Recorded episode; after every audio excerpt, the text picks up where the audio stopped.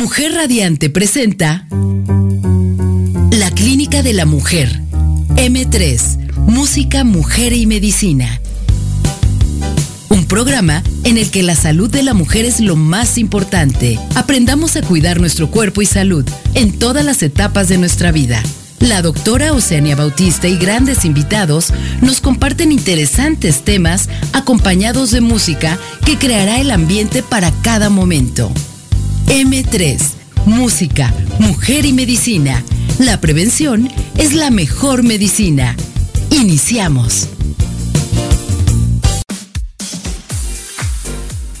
Hola, ¿qué tal? Muy buenas noches. Como siempre nos encontramos los martes de 8 a 9 de la noche en este tan importante mes M3 Música, Mujer y Medicina, la Clínica de la Mujer. Y pues estamos en el mes de mayo, en el mes del de las mamases.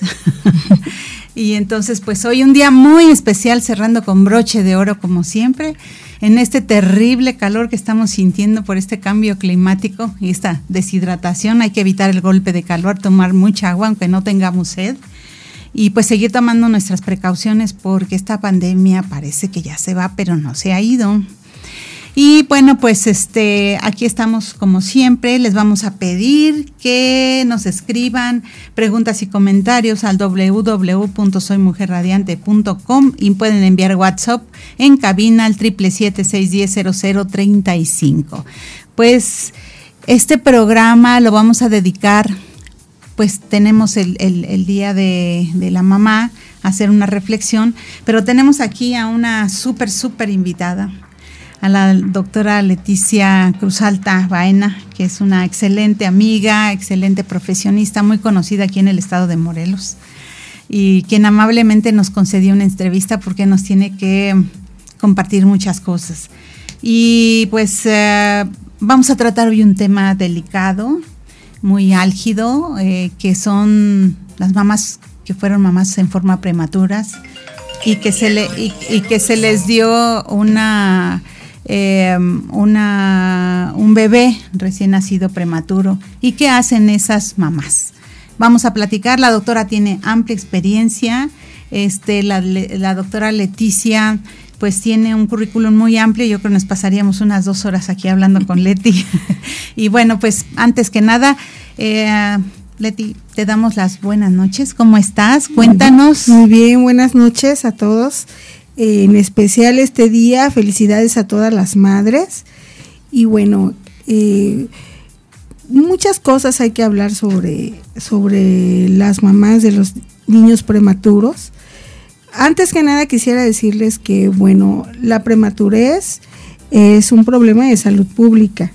Muy grande, ¿verdad? Sí, tenemos nosotros que aproximadamente en el mundo 15 millones nacen prematuramente de los recién nacidos, ¿no?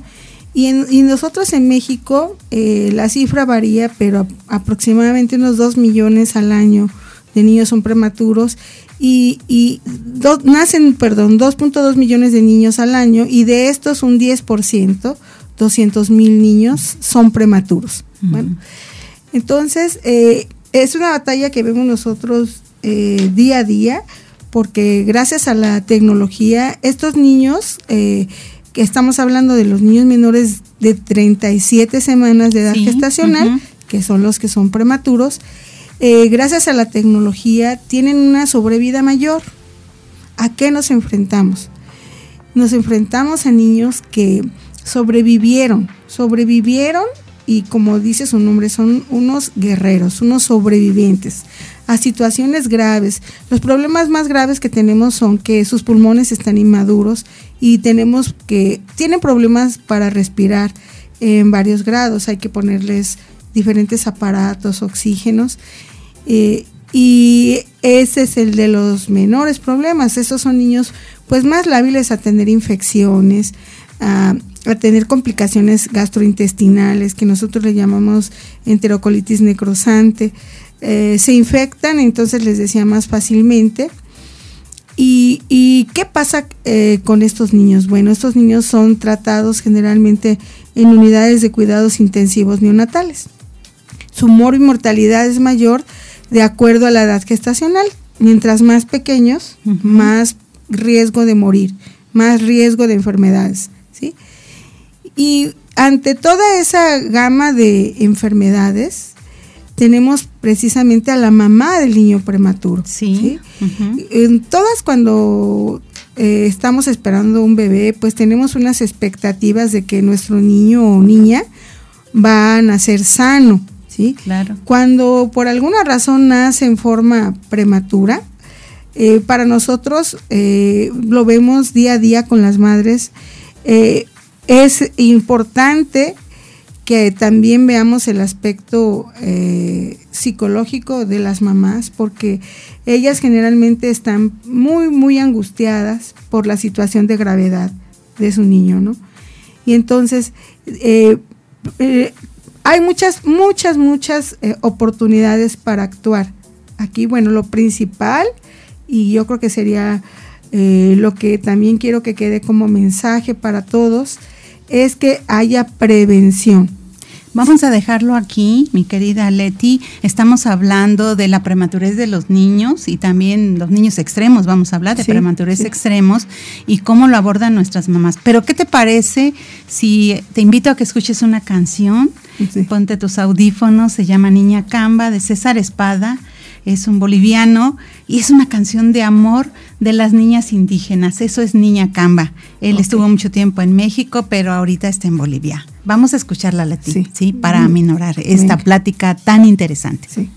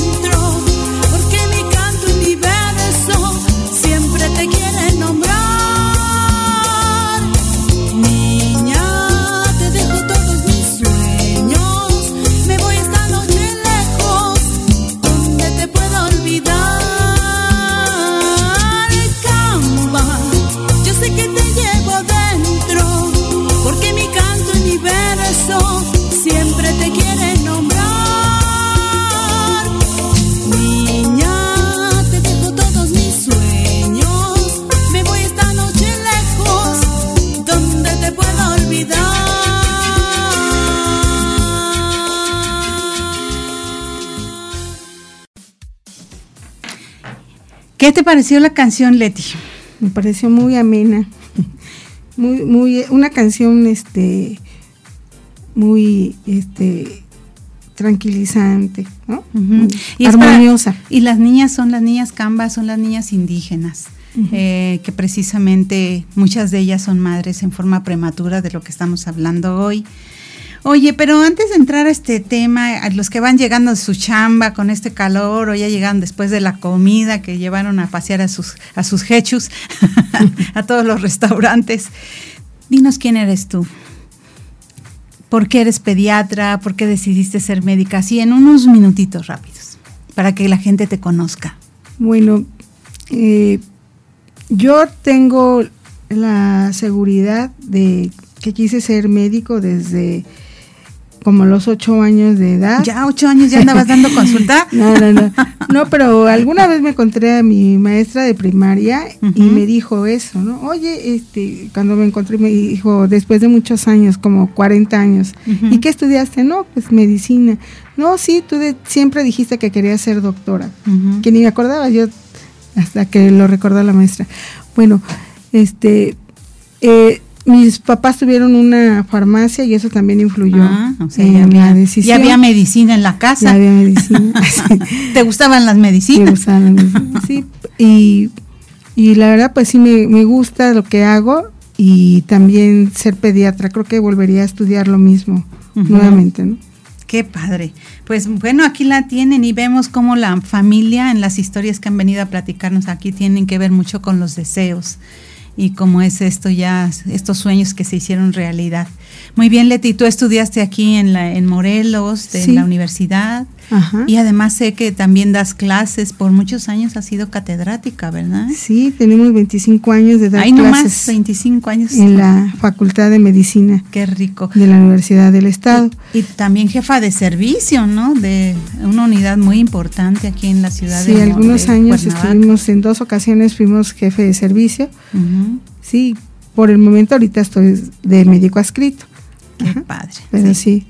Sí, em, he tenido la oportunidad de, de, trabajar en lo que me gusta, hacer lo que me gusta e influir en algunos procesos, decisiones de protocolos de manejos. Me, me, consta porque fíjate que algunas veces cuando nosotros hacíamos trabajo de salud materna, tú siempre estabas ahí y como parte de este binomio tan importante, ¿no? Bueno, y continuemos, este, mi querida doctora Cruz Alta, cuéntanos de estos niños prematuros, porque ahorita vamos a entrar de lleno ya al tema con las mamás prematuras, ¿qué hacen con estos niños? Pero nos hablabas de algunas cifras, cuéntanos. Pues sí, estamos platicando que aproximadamente eh, nacen 15 millones de niños y de estos pues tenemos eh, en México aproximadamente 2 millones de nacimientos y el 10% de estos son niños que nacen prematuros. Eh, de estos 200 mil niños al año que nacen, solo aproximadamente 62 van a 62 mil van a ser prematuros extremos. ¿Cuáles son los prematuros extremos? Los que nacen menores de 28 semanas de edad. muy pequeñitos. Que están muy pequeños. Y unos eh, 124 mil van a ser eh, prematuros, muy prematuros o prematuros que les llamamos tardíos, que son de la semana 32 a la semana 37. ¿sí? ¿Cuáles tienen más sobrevida? Pues los que no son extremos, los de la semana 32 en adelante. Estamos hablando de peso mayor a un kilo. Y bueno, te decía que hoy, hoy por hoy pues la sobrevida ha sido mayor porque tenemos eh, tratamientos no tan invasivos, invasivos para ministrarles oxígenos y también tenemos este, nutrición parenteral, otras formas de alimentarlos.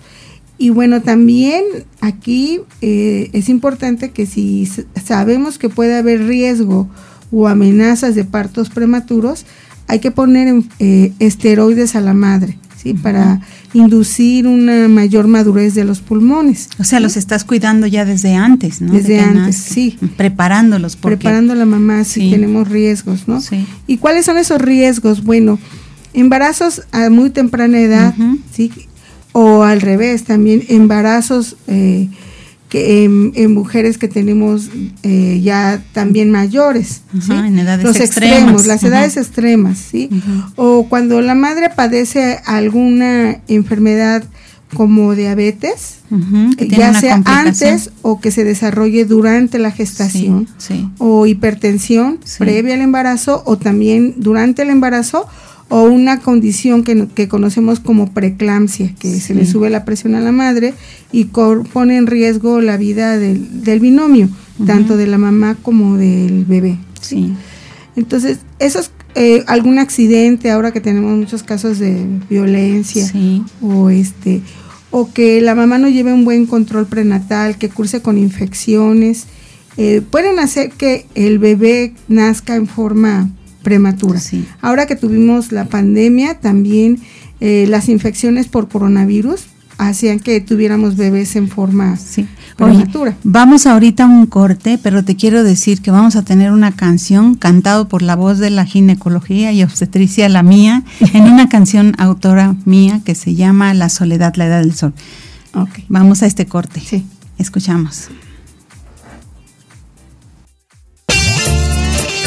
M3, Música, Mujer y Medicina Información y música para la prevención y la salud de la mujer. Continuamos.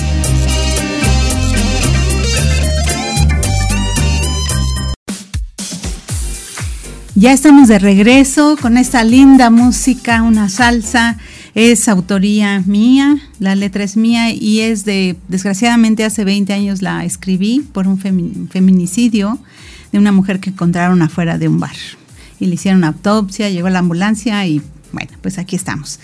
Eh, pues seguimos con el tema y fíjense que ahorita en el corte la doctora Leti nos estaba platicando precisamente de un caso, porque a veces ya hablamos de estas cifras, de que este número de incubadoras no es suficiente en el país, ¿no? Claro. Vino la doctora Vite el otro día y nos platicó del programa Canguro, de esas este, incubadoras humanas que se hicieron. Claro, excelente programa que nos ayuda a que tengan menos días de estancia y más al apego, ¿no? De la mamá. De piel a piel, nos Al apego y que al cuidado.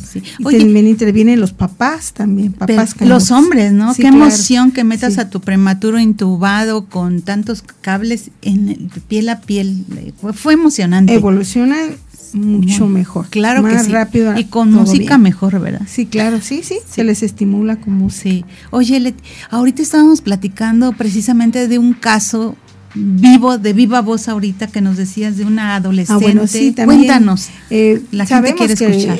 cada vez este el problema también de embarazos en adolescente también es un problema de, de salud pública. Muy grande. En México ocupamos el, primer lugar. Ah, que nos desbanquen por ahí, pero sí este y pues les, les te comentaba que el día de hoy llegó un, bebito muerto al servicio de urgencias que estuvo fue prematuro, fíjate. Fue prematuro, estuvo tres semanas en, en UCIN, dos en casa. Unidad de cuidados intensivos. Sí, claro, y sobrevivió, pasó, no estuvo tan tanto tiempo intubado, pero pasó todo lo que tiene que pasar un prematuro, tuvo un peso muy bajo, pero vemos una mamá adolescente de 16 años. 16. Que bueno, no, a veces no son responsables realmente del cuidado de, sus hijos, ¿no?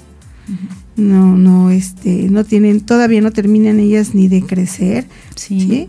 Algunas muy pequeñas, hasta de 14 años, sí, sí se responsabilizan, pero también depende mucho del estado emocional. Algunas cursan con depresión, que, que hace que, que, no tengan el adecuado cuidado, pero como dices tú, debe de ser cuando en esos casos del cuidado familiar, involucrar al papá, a más gente de familia para que ayuden a cuidar a un niño. Y toda la sociedad, ¿no? Porque este acompañamiento de estas niñas. Oye, imagínate todo lo que cuesta tener a un niño en una unidad de terapia intensiva. La cantidad de insumos, la cantidad de cuidados, ¿no? Y ustedes como médicos, de, médicas y médicos, de repente ir viendo cómo este bebé va ganando peso ya y le quitan la intubación, puede respirar, le quitan la alimentación artificial, empieza a succionar y ahí hay un hueco muy grande, ¿no? Con estas mamás sí, sí, sí. que no están preparadas, como tú bien lo dices, no han terminado ni de crecer, ni están preparadas, la lactancia, y todo esto se perdió de, después de esta estancia, ¿no? Y es un gasto muy grande para la familia, para el país. Entonces, eh, ¿cómo podríamos nosotros eh, apoyar a estas mujeres, ¿no? De, con estas situaciones emocionales, psicológicas, con ah, situaciones sociales, ¿no? Pues yo creo que sí, desde un principio, con una educación sexual y reproductiva, sí, eh, realmente incidir en eso desde las primarias, o sea, desde que si no, no queremos, no estamos en edad de, de reproducción, pues tener el cuidado, tener el cuidado de no embarazarnos, ¿no? En forma temprana, en edades tempranas y, Y desde ahí viene desde la casa, desde las, las amigas, la familia, que son también todo el entorno que educa, ¿sí? Eh, eh, educar en eso, en, lo que es la sexualidad y reproducción. Eh, que seamos responsables y bueno, si, si no se pudo evitar y tenemos un niño prematuro, pues crear una red de apoyo, no solamente hospitalaria, ¿sí? Por ejemplo, si tenemos consulta y también nosotros aquí vemos una forma de oportunidad, ¿no? Trabajo social involucrarlo, de alguna manera vamos a ver qué se hace para para tratar de que acudan a las consultas. Cuando un niño se va, mm, tiene a veces varios pendientes, por ejemplo, eh, al mes de edad, los que son, sobre todo los que son muy prematuros, tienen que acudir a que se les revise la visión para ver si tienen retinopatía de la prematurez. Porque si la tienes, evitas ceguera en estos niños. ¿Y esto está causado por...? Uh, Lo que pasa es que la vascularidad a nivel de la retina es inmadura y al momento de que aplicas oxígeno, o por presencia de anemia en niños muy prematuros o de peso bajo al nacer o que tuvieron una condición que les condicionó hipoxia como los niños de asfixia neonatal pueden llegar a tener retinopatía de la prematurez.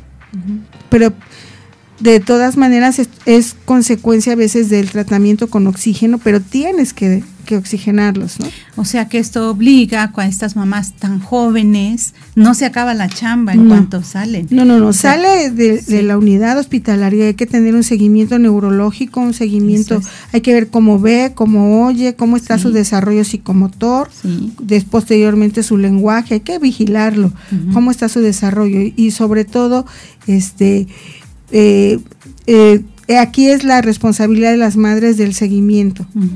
es, todo un trabajo en equipo porque hay seguimiento por la consulta externa y ser visto por diferentes especialidades. Hay que ir a estimulación temprana o incluso rehabilitación, si se da el caso, también que lo necesiten. Porque si no nos pueden quedar secuelas muy importantes. Claro, sí, secuelas neurológicas que van a ser eh, eh, todo esto, si no lo llevamos bien, con cuidado, puede mermar en la calidad de vida eh, futura.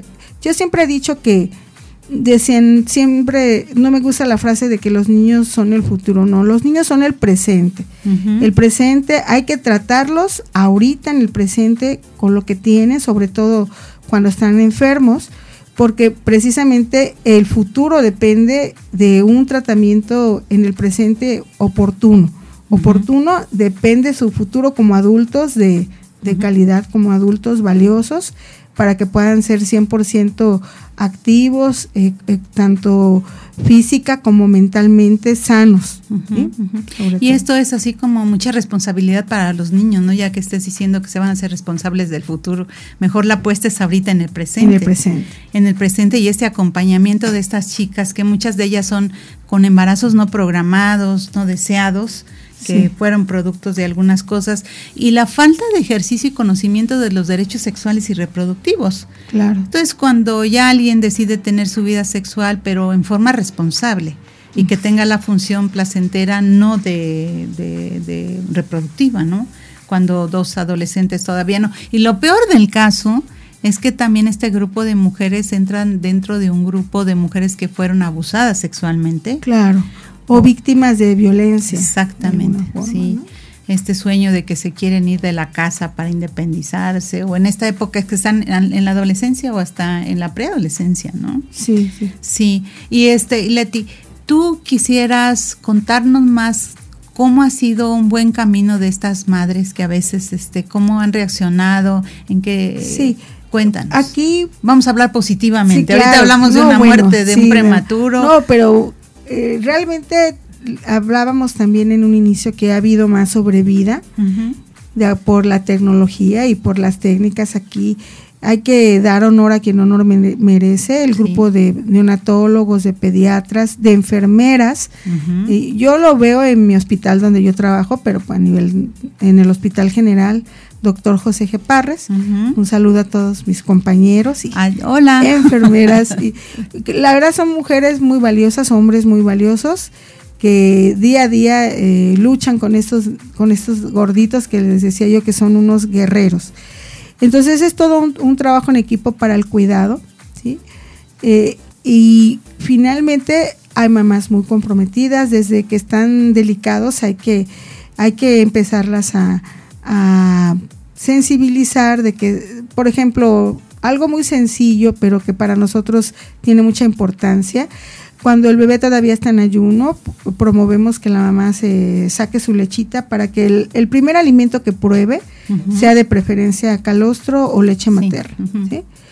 Entonces tenemos un, grupo también ahí en, el lactario que les enseña a las mamás a, que es un lactario de leche. para que sepan eh, hay, es donde se recolecta leche para que puedan alimentarse los niños. No tenemos propiamente todavía un banco de leche, porque esa es otra cosa, pero para nuestros mm, pequeños que están internados, la mamá va, deposita leche y se le guarda en el lactario, eh, a una temperatura adecuada, para que cuando coma, que comen aproximadamente cada tres horas, pueda tener su, su alimento no, no, podemos tener a las mamás ahí 24 horas, ¿verdad?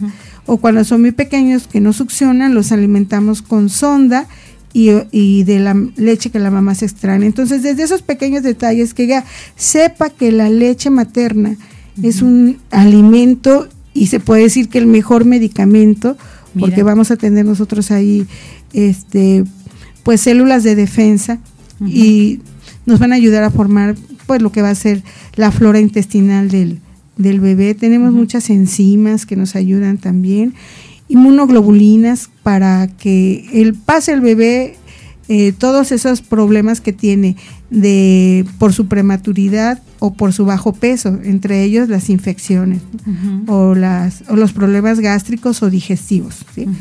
Entonces involucrarla en que, en que lo acaricien, que lo carguen, cuando pueda colocárselo al pecho como mamá canguro.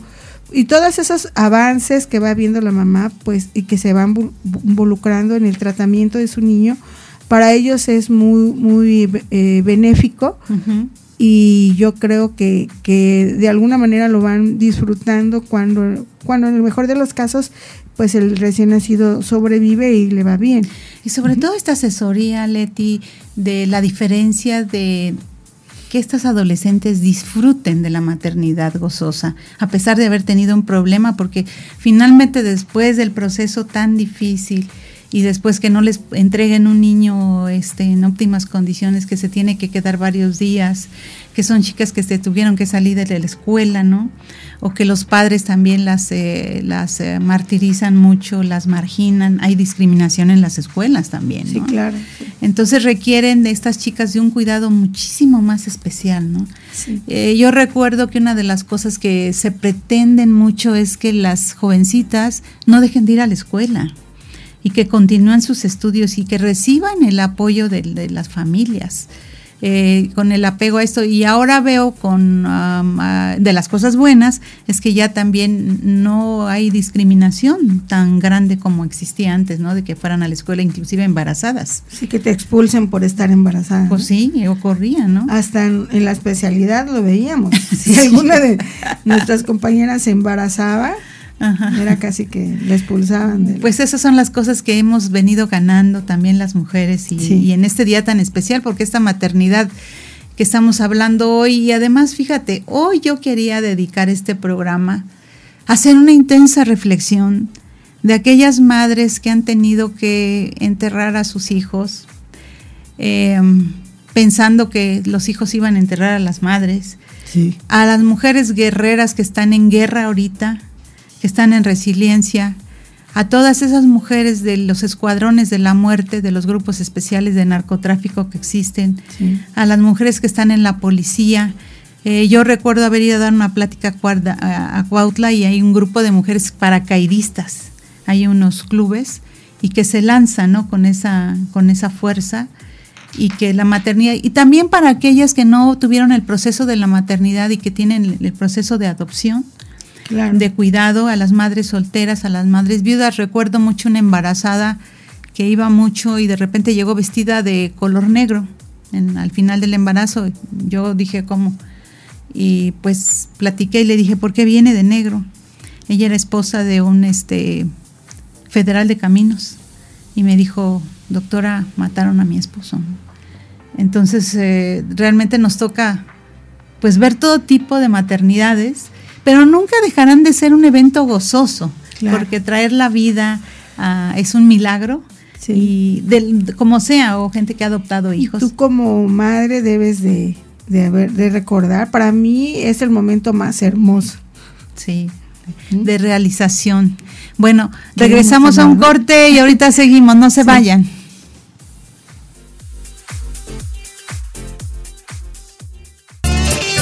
M3, música, mujer y medicina. Información y música para la prevención y la salud de la mujer. Continuamos.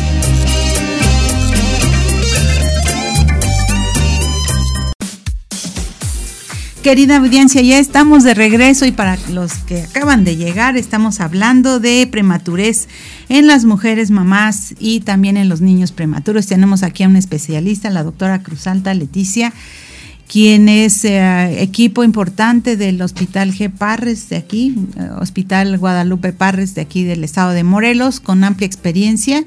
Y bueno, estamos en el último bloque, Leti. Y aquí la, el lema de este programa, ¿sabías cuál es? Es la prevención es la mejor medicina en esta clínica de la mujer y todo lo acompañamos con música porque es una herramienta poderosa que nos hace sentir muchas cosas. Bueno, cuéntanos, ¿cuáles serían ahorita las cosas más importantes en estas chicas, de estas menores y en estos embarazos extremos y los no extremos que podrían ser de utilidad para estas chicas, ya que por desafortunadamente este porcentaje es alto de mujeres que se te hacen a ti importantes. Si, ¿Qué se podría hacer en este momento para que tuvieras menos trabajo, que salieran estos niños adelante? Te puse una pregunta difícil, pero vamos. bueno, sin lugar a dudas, como tú dices, la prevención. Y vamos a actuar aquí desde la etapa preconcepcional desde antes de embarazarme. Yo tengo que tener, les decía yo, una educación sexual y reproductiva. Entonces, si estoy pensando en embarazarme, pues debo de, de, preferencia acudir a un ginecólogo para que me revisen, me hagan un chequeo que estoy bien, eh, que esté en óptimas condiciones. Si necesito algún suplemento vitamínico, yo voy a tomar ácido fólico desde antes de embarazar. ¿sí? La vitamina del futuro, ¿verdad? Claro, porque eh, hoy por hoy, eh, dentro de las muchas, muchas, muchas propiedades que tiene el ácido fólico, nos va a prevenir enfermedades del, de, el, nos ayuda al desarrollo del tubo eh, Neural, neuronal. Sí. Entonces, evitamos malformaciones a ese nivel. Entonces, niños que tengan eh, mielomeningocele, por ejemplo, encefalocele, ¿sí? Entonces, eh, el que eh, eso va a ser para nosotros muy importante. Entonces, igualmente cuando ya decido embarazarme, el control prenatal. Entonces se dice que para tener un control prenatal adecuado tenemos que tener por lo menos seis consultas prenatales.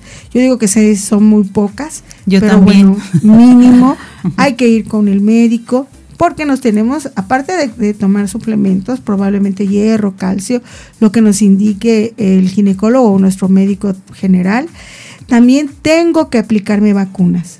Tengo que inmunizarme contra tétanos, influenza y coronavirus. Ahora recuérdenlo. Hay que, hay que vacunarnos después de la semana 20 contra coronavirus, porque si la paciente lo adquiere en forma temprana y, y corre en riesgo su vida, probablemente se interrumpa el embarazo prematuro. Sí. Entonces tenemos que inmunizarnos, también detectar oportunamente si padezco enfermedades infecciosas, entre ellas sífilis o VIH, por ejemplo. Entonces el embarazo cobra un curso diferente. Mientras más sana esté la, la mamá, independientemente de la edad, el, seguramente el, el, embarazo va a tener un curso más eh, normoevolutivo y vamos a tener menos complicaciones. Para eso es el control prenatal, para detectar en forma oportuna también complicaciones, darnos cuenta, a ah, la presión está subiendo, la, el azúcar está subiendo, no está subiendo en forma adecuadamente de peso, qué es lo que está pasando. Eh, y si la mamá es portadora de alguna enfermedad de base, como por ejemplo es cardiópata, es asmática, es diabética, es hipertensa, con mucho más razón debe tener un, buen control prenatal. Y ya, bueno, ya, ya lo demás, atender el parto de preferencia en forma hospitalaria. Y si esto no es posible, que las condiciones sean lo mejor posibles también. Sí. Entonces, en un ambiente limpio. Eso es lo que pediría entonces, son los mejores deseos de una pediatra para tener, para que se le facilite su trabajo, ¿no? Porque imagínate cuánto cuesta un niño que tiene una espina bífida o una meningocele, esto es un defecto del canal neural que se puede prevenir con la vitamina del futuro, la biotina, que es este el ácido fólico, en 0.4 miligramos, exageradamente barato y además hasta en los centros de salud, en, cualquier lugar te lo obsequian y que previene muchísimas cosas, inclusive hasta el autismo se ha visto, ¿no? Que disminuye el síndrome de Down también. La incidencia. Claro. Y son medidas bien importantes porque no dimensionamos el costo real por kilo de peso y por día, por gramo que tiene un niño en una unidad de cuidados intensivos. Y además ni son suficientes, ¿no? La cantidad de, de, situaciones. Entonces, yo creo que esa es una de las mejores recomendaciones que tú nos puedes dar. Y, esta pregunta de, aunque tengan 5, 6, 7 años, cuando los niños empiezan a preguntar, porque ahorita la sexualidad a través del Internet, de los medios de, las redes sociales, y que a veces nos dan como clases, ¿no? Estos chamacos. Casi que quieres que te enseñe. Sí. Hacerle la pregunta de si alguna vez han pensado embarazarse y, invitarlos a soñar y a lo mejor hay personas que te dicen, sí, te vas a sorprender de la, de la pregunta, ¿no? Y, y para qué y cómo, ¿no? Y ir haciendo un proyecto, porque si alguien de verdad lo sueña y lo piensa, pues que se prepare, ¿no? Y abrir la mente también de la gente de lo que está ocurriendo, porque este programa, programa de salud pública, no hay incubadoras suficientes en el país. Además, ¿cuánto, más o menos, un promedio extremo, qué tiempo tiene la incubadora? ¿Cuánto dura? Eh, un prematuro extremo puede llegar a durar hasta un mes hospitalizado. ¿sí? Un mes. Estamos hablando de niños de 600, 700, 800 gramos. O hasta más, ¿verdad? Sí. Porque, por ejemplo, si tiene alguna malformación hay que intervenirlo y anda de aquí para allá. Claro, claro. Y que se puede prevenir fácilmente o predecir, ¿no? Decir, en un momento dado, este control prenatal, preconcepcional, ya puede pensar que a lo mejor hay una. en el lugar donde va a nacer ese bebé, ¿no? El traslado a veces sale muy costoso. Y ahí, eh, de ahí un buen control prenatal también, porque eh, ahora con la ecografía y algunas otras cosas que tenemos, eh, podemos nosotros eh, identificar oportunamente malformaciones cardíacas, por ejemplo, o, un niño que tenga hidrocefalia. Entonces tú sabes, este niño no va a nacer por parto, este niño tiene que nacer en un hospital. ¿sí? O, o podemos este, simplemente ver que tiene circular de cordón a cuello. Bueno, dices, probablemente no va a poder nacer por parto, tiene que nacer por cesárea o sería lo ideal. o, eh, oportunamente podemos ver, eh, eh, por ejemplo, a veces la madre no conoce su, su fecha de última menstruación o no la recuerda. Y a través de la ecografía podemos saber nosotros también la edad gestacional claro, del bebé, detectar problemas en la placenta o cuando hay poco líquido. Entonces, tenemos muchas armas para en forma prenatal descubrir problemas que a los que nos enfrentamos cuando nace un bebé. Sí, fíjate, y estas recomendaciones son bien útiles.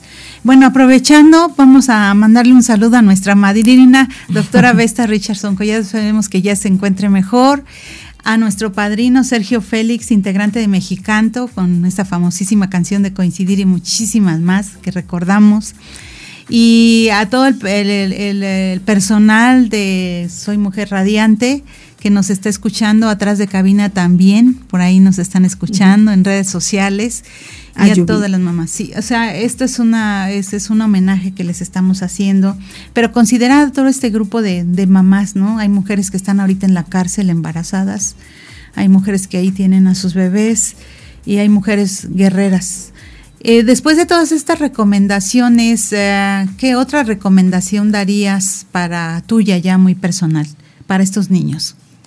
Bueno, estos niños que están cuidados por niños. bueno, finalmente, si ya, si ya tenemos el niño prematuro, pues que tengan la, la seguridad y la confianza de que en las unidades de cuidados intensivos se les proporciona todo lo que deben lo que deben de humanamente eh, dárseles, ¿sí? y que muchas de las veces eh, eh, eh, no es casualidad de que los niños salgan adelante, es un trabajo en equipo. Exacto. En equipo, que este, apreciemos el trabajo de las enfermeras, de los médicos, y que en, casa sigamos los cuidados al pie de la letra.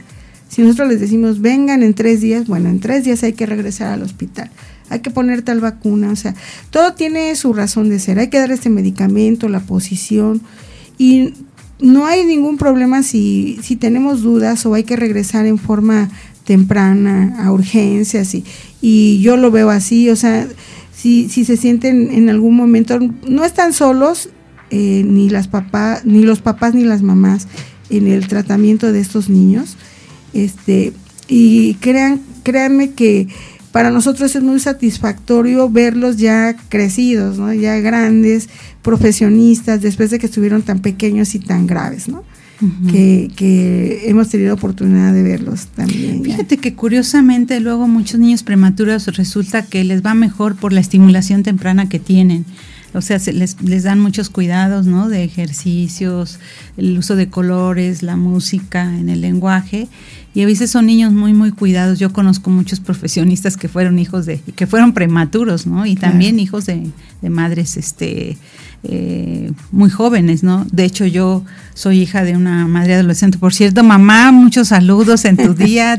ayer la pasé y tuve la oportunidad de estar en su regazo un momentito, que ella ya tiene 87 años y me acarició la cabeza y no sabes, no tengo con qué pagarle el cariño de mi mamá de poner una manita en la cabeza que hasta me dan ganas de llorar. Entonces, pues disfrutar de nuestras mamás, eh, esos bracitos que, este, que siempre nos recibieron en cualquier etapa de la vida y hasta el cielo también mandarles muchos muchos saludos, ¿no?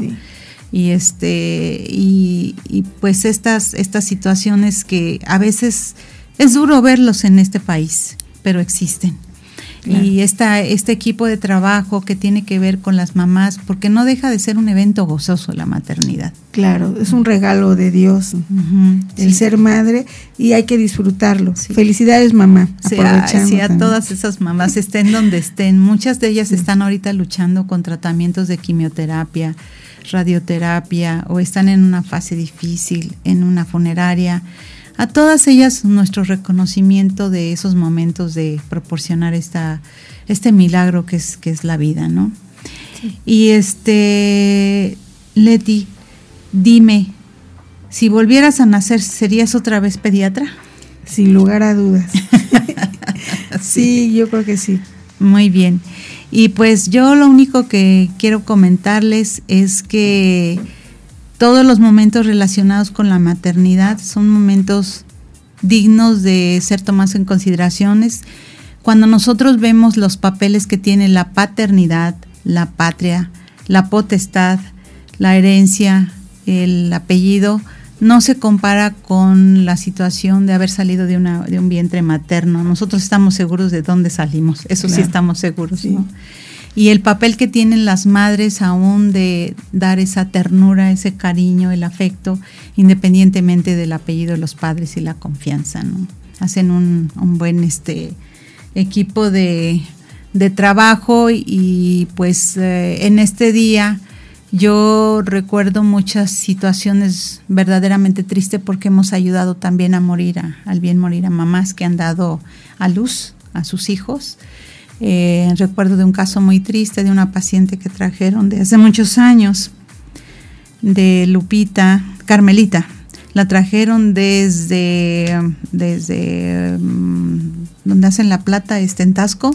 La trajeron, eh, hubo una inversión uterina, o sea, se volteó el útero, tuvo un choque neurogénico, esto es por dolor y por pérdida. Y la verdad es que no pudimos salvarla, ¿no? y todas esas mujeres a veces sí tienen que morir durante el parto, ¿no? Y dan literalmente la vida por su hijo. Ahora sí que dieron la vida por sus hijos, ¿no? Y, y, me gustaría mucho comentar algo acerca de qué hay que hacer con las adolescentes pequeñas, es la, la, la, la planificación familiar. ¿No? Que de esto ellos tengan un espacio porque van a tener mucho trabajo, sobre todo con un prematuro, y hablarles de espaciar el número de hijos, ¿no? Y que a veces hay cierta resistencia, ¿no? Con el programa de planificación familiar. Fíjate que mi hijo en la, en la prepa estudió en la Salle, tuvieron a bien hacer un, un proyecto con los adolescentes de ponerles un sensor en su mano que solamente era identificable por la persona que portaba el, el, sensor y se llevaron un día a un bebé. ¿Y qué era cuidar a un día al bebé? Entonces lloraba y solo él tenía que cargarlo, que darle de comer, que cambiarlo, que atenderlo, ¿no? Para que vean que no es sencillo el cuidado, ¿no? Y cada tres horas, bueno, pobrecito de mi hijo, no durmió, se puede decir literalmente, pero de alguna manera te, te, enfrentan eh, en forma práctica a lo que es eh, un recién nacido, ¿no? Los cuidados de un recién nacido, que en esa etapa de adolescencia a lo que te enfrentas tú cuando, cuando tienes un bebé antes de lo proyectado o no deseado eh, en ese momento. Y escuchaba yo también opiniones ahorita de esa parte de maternidad femenina también, o sea, de ahora ya integrar a los papás, ¿no? A esa, esa, con este programa canguro de, que sientan piel a piel a sus bebés y cómo les cambia la vida, ¿no? Nos explicaba la doctora Vite que cuando pegaban estos bebés prematuros hacia el padre, el padre estaba desconcertado y no sabía qué hacer, decía, es una, es una sensación infinita, ¿no? Sí. Y, y, el bebé en, en, esa posición escucha el latido del corazón del papá, que es lo mismo que, escuchaba cuando estaba en, el vientre de la mamá con la placenta. Entonces él disfruta de escuchar los latidos cardíacos, aparte de que se le proporciona el calor, piel a piel. Entonces sí, sí, y hay que involucrarlos eh, cuando están presentes, desgraciadamente a veces no lo están, en el cuidado de los niños. Lo hacemos también nosotros con los, con los niños prematuros o no prematuros. hoy por hoy el hombre tiene que entrar al cuidado y educación también de los hijos. Y estas situaciones que ya en los baños eh, hay este también cambiadores de pañales en los baños de hombres, porque muchos hombres llevan a sus hijos acá y los tienen que cambiar, ¿no? Entonces ya la sociedad está empezando a cambiar estas salas y baños ya familiares yo creo que hablan ya de, de, eh, estigmatizar todas estas cosas y que la maternidad se puede experimentar en ambos, en ambos, ¿no? Los abuelos, en toda la familia. Claro. ¿Cuántas mamás no trabajan? Pues sí, sí. sí. Y países como algunos países muy avanzados que los seis primeros meses eh, se encarga la mamá y los otros seis meses ella se va a trabajar y él se queda en la casa y se le sigue pagando su salario. Claro. ¿Para qué? Para que ellos hagan la comida, vayan, pero con salario. y este, y pues realmente creo que este tema es muy importante, es un problema de salud pública. Esperemos no abandonar a estos, eh, a estos chicos cambas que escuchamos hace ratito en la canción. Sí. Eh, desgraciadamente también hay muertes maternas, también hay muchas defunciones y, enfermedades de los niños, de hijos de, madres pequeñas, jóvenes, se mueren más, como este triste caso que nos platicaste que acabas de tener, después de un trabajo muy, muy arduo. Y bueno, pues, eh, híjoles, ¿qué te parece si otro día hablamos de lactancia? Claro que sí. Y pudieras acompañarnos. Y por hoy les vamos a dar las gracias. un gusto este, haber estado contigo. No, no, no, de verdad, es un placer, es un honor y una alegría haberte tenido aquí, de verdad, porque es una mujer muy valiosa que tenías que decirnos algunas cosas, el lado oscuro de la medicina, que a veces no podemos hablarlo tanto. Y, y, creo que esa es una parte muy importante. Bueno, pues les deseamos a todos feliz noche. Terminamos este día de la mamá eh, abracémonos fuertemente, mano derecha, mano izquierda, encrúcenla y abrácense siempre y disfruten de esta calurosa noche y rica. Y nos vemos el próximo programa con más aventuras y más historias, con más música. Muy buenas noches y Leti, muchísimas gracias. Saludos a equipo también. Claro que sí, un fuerte abrazo a todos y nos vemos la próxima semana, no se lo pierdan. Aquí seguimos. Buenas noches.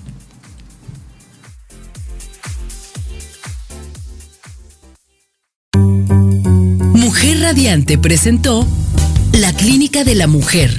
M3, Música, Mujer y Medicina. El programa en el que la salud de la mujer es lo más importante. La doctora Oceania Bautista, con talentosos invitados y la música que acompaña estos interesantes temas, te espera en la próxima semana para seguir aprendiendo cómo cuidar nuestro cuerpo y salud en todas las etapas de nuestra vida. M3, Música, Mujer y Medicina. No importa dónde estés